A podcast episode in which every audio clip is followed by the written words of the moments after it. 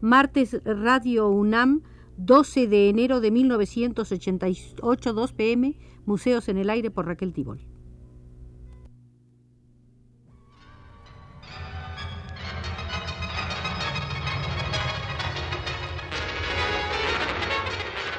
Radio UNAM presenta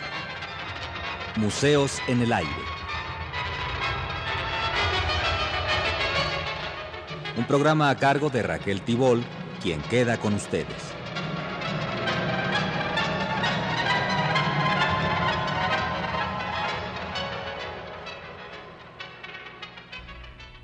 Hoy tendremos el gusto de visitar el Museo de la UNESCO y entraremos a este museo para analizar la sala del Diseño Mundial para el Desarrollo de la Cultura, diseño que será de 1988 a 1997.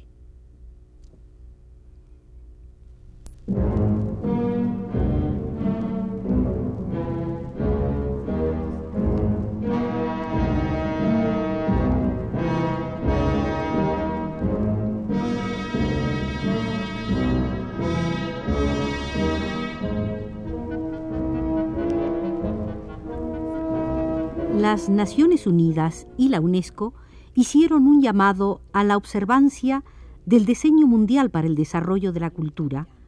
del 1 de enero de 1988 al 31 de diciembre de 1997. El diseño se proclamó en una resolución de la Asamblea General de las Naciones Unidas en su cuadragésimo primer periodo de sesiones el 8 de diciembre de 1986. En dicha resolución se aprobaron los cuatro objetivos principales del diseño, cuyo cumplimiento estará auspiciado por las Naciones Unidas y por la Organización de las Naciones Unidas para la Educación, la Ciencia y la Cultura, es decir, la UNESCO. Los objetivos del diseño mundial para el desarrollo de la cultura son los siguientes. Reconocer la dimensión cultural del desarrollo, reafirmar y enriquecer las identidades culturales, ampliar la participación en la cultura y promover la cooperación cultural internacional. La resolución de las Naciones Unidas invitó a todos los estados, a las organizaciones intergubernamentales y organizaciones internacionales no gubernamentales, así como a los individuos interesados, a participar activamente en el cumplimiento de los objetivos del diseño y con ese fin facilitar sobre la base de la voluntariedad y tomando en consideración su situación particular, prioridades y medios, los recursos intelectuales, humanos y financieros necesarios, el Consejo Mundial de la Paz, que apoya los objetivos del diseño, a su vez hizo un llamado a los movimientos nacionales por la paz a organizar una reunión preliminar de las personalidades interesadas en el diseño para debatir el proyecto del Plan de Acción para el Diseño preparado por la UNESCO. Los movimientos nacionales pudieran también tomar iniciativas relativas al establecimiento de un comité o grupo preparatorio nacional para realizar acciones durante el diseño en apoyo a sus objetivos. A continuación, eh, leeremos algunos fragmentos del proyecto del Plan de Acción para el Diseño presentado por el director de la UNESCO ante la Asamblea General de las Naciones Unidas. Los fragmentos abordan las contribuciones que supone el diseño, la naturaleza y características del plan de acción y las formas de acción.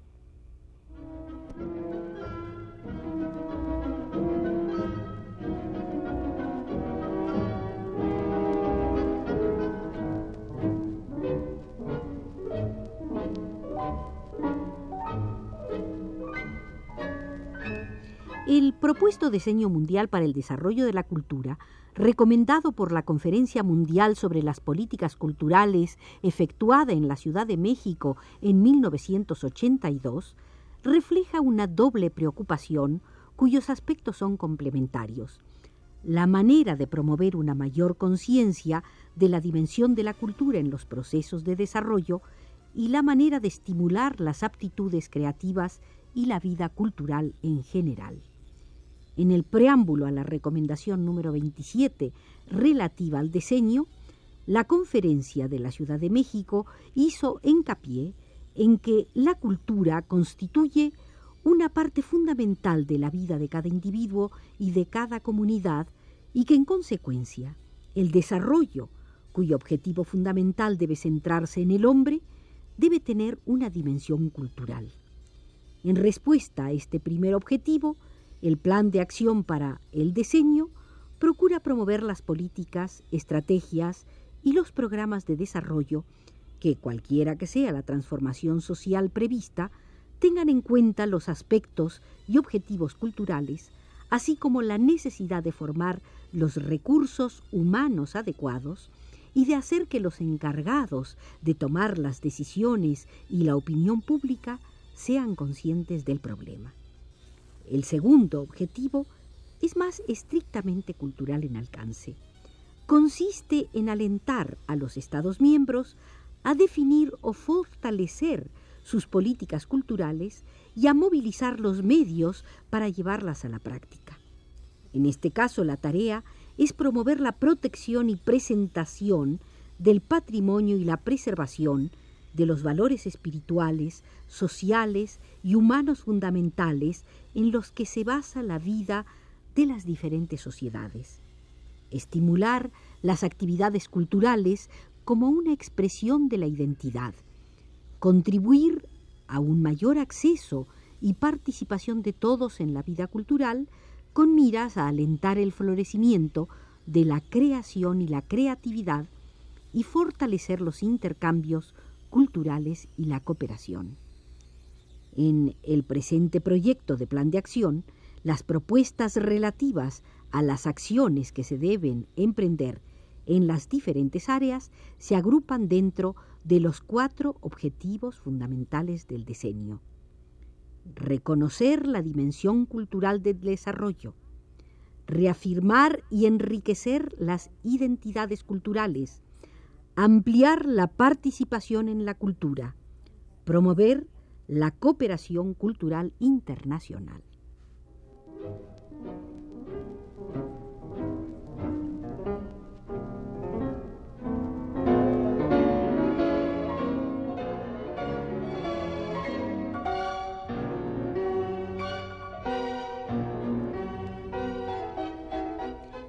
Estas propuestas tienen la intención de dar respuesta a las grandes dificultades que enfrenta el mundo en el umbral del siglo XXI.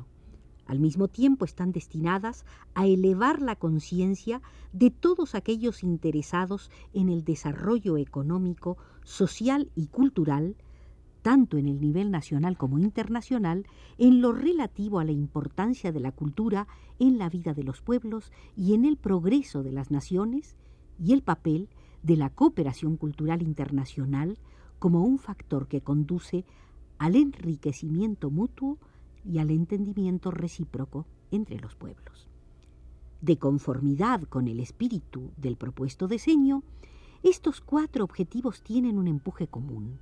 Es la idea de que el desarrollo debe analizarse no solo en términos de progreso tecnológico y crecimiento económico, sino también como el conjunto de toda una variedad de acciones destinadas a producir el bienestar de las sociedades y garantizar el florecimiento de sus culturas, el fortalecimiento del sentido de los valores humanos y sociales que conforman su ser interno, la activa participación de las poblaciones en su propio avance y una mayor receptividad hacia el resto de las culturas. La creciente toma de conciencia respecto de estas tareas se deriva de las rápidas y profundas transformaciones impuestas tanto en las sociedades industriales como en las sociedades en desarrollo por el progreso de la ciencia y la tecnología, especialmente en los campos de la comunicación, la información y la biotecnología. En un momento en que el mundo se contrae y las personas se sienten cada vez más interdependientes, la normalización puede crear una uniformidad que puede obstaculizar el desarrollo pleno de la sensibilidad y creatividad humanas. El grado y ritmo de estos cambios tienen una marcada influencia en el lugar que ocupa el hombre en la vida cotidiana y en el carácter de las relaciones entre los individuos, grupos y pueblos. En este contexto, la educación, la comunicación y especialmente la cultura adquieren una nueva significación y alcance en la búsqueda de un futuro en el que las culturas, la ciencia, la tecnología y el desarrollo vuelvan a descubrir la unidad que los inspira y ofrecerle a cada individuo la oportunidad de autorrealizarse y a las sociedades humanas la habilidad para lograr un progreso bien balanceado.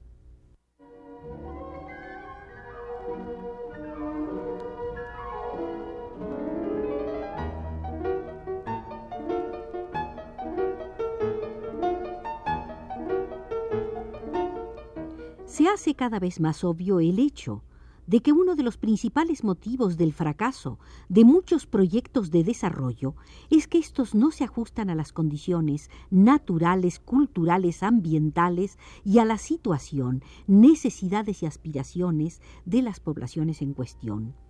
De hecho, no faltan ejemplos de proyectos bien diseñados desde el punto de vista técnico, que, sin embargo, han sido rechazados o simplemente tratados con indiferencia por las poblaciones en cuestión, porque han obviado aspectos vitales del medio ambiente o no le han concedido importancia a los valores latentes que pueden tener un efecto movilizador. La felicidad no se puede importar solo puede lograrse mediante el esfuerzo consciente y deliberado de las poblaciones que se percatan de las cuestiones en juego y que están dispuestas a enfrentarlas. El análisis de los dos primeros diseños internacionales para el desarrollo ha demostrado que el concepto de desarrollo, que se base únicamente en el crecimiento material cuantitativo, conduce a un punto muerto. El análisis fundamenta el principio de que deben tomarse en consideración los factores culturales en cualquier empresa innovadora y que el desarrollo cultural no es solamente un medio correctivo cualitativo para el desarrollo económico y social, sino también el verdadero objetivo final del progreso. De esta forma, la participación activa de aquellos interesados en la planificación y ejecución de los proyectos es un factor decisivo para lograr buenos resultados. Sin subestimar la importancia de la creatividad y la creación como reflejo del talento del hombre, el desarrollo cultural se basa en un concepto más amplio de la cultura que abarca al mismo tiempo el comportamiento general de los seres humanos y la visión de ellos mismos, de su sociedad y del mundo exterior. Desde este punto de vista, hay un consenso cada vez más general de que la cultura, sobre todo sus aspectos intelectual y artístico, es también, y quizás la fundamental, una forma de existencia, de percibir y de percibirse a sí mismo, una forma de sentir, de expresarse a sí mismo, de crear lo que caracteriza a las profundas cualidades originales de las sociedades. Por consiguiente, las principales tareas que enfrentan las sociedades no pueden entenderse plenamente o resolverse con armonía sin tener en cuenta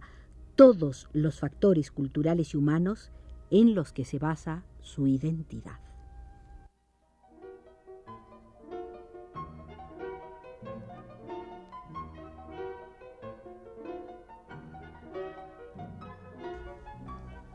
De esta manera, estimados amigos, terminamos el primer programa dedicado al diseño de la cultura instituido por la UNESCO. Nos guió desde los controles Arturo Garro.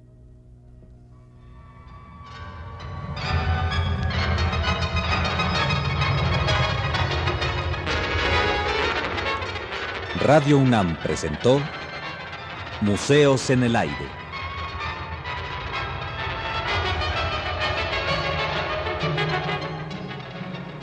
Un programa de Raquel Tibol.